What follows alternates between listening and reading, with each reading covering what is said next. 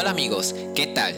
Mi nombre es Wesley Torres y bienvenidos a una nueva edición de podcast Más allá de mis botas, un espacio dedicado a los aconteceres de la ciencia y en donde se reseñan los últimos avances de la tecnología con el fin de iniciar una conversación sobre cómo estos pueden impactar el futuro de todos nosotros. En la edición de hoy les discutiré el nuevo informe presentado por el panel intergubernamental del cambio climático en donde se enfatiza que el limitar la subida de temperatura a 1.5 grados centígrados requiere cambios sin precedentes a nivel social y global.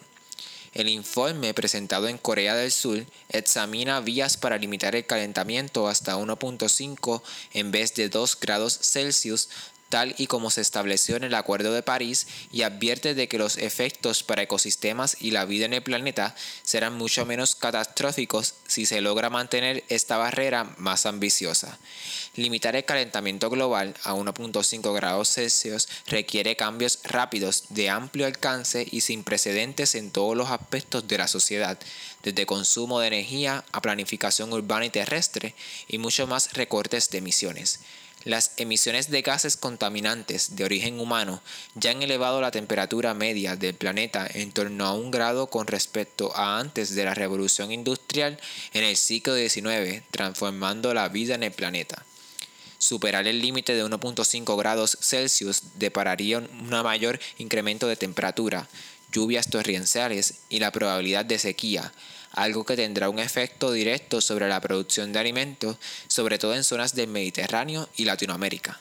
También afectará la salud, suministros de aguas y crecimiento económico, con un impacto especialmente negativo sobre las poblaciones más pobres y vulnerables del planeta.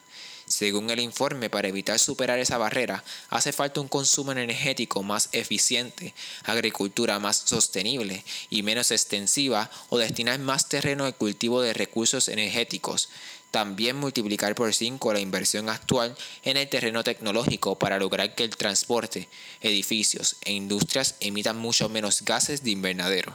El informe dirigido a los países de la Convención de la ONU sobre el cambio climático será usado como base para las discusiones del 24 Cumbre del Clima que se celebrará en Polonia en diciembre. Esto fue todo por esta semana. Gracias por acompañarme en esta edición de Más allá de mis botas. Hasta la próxima.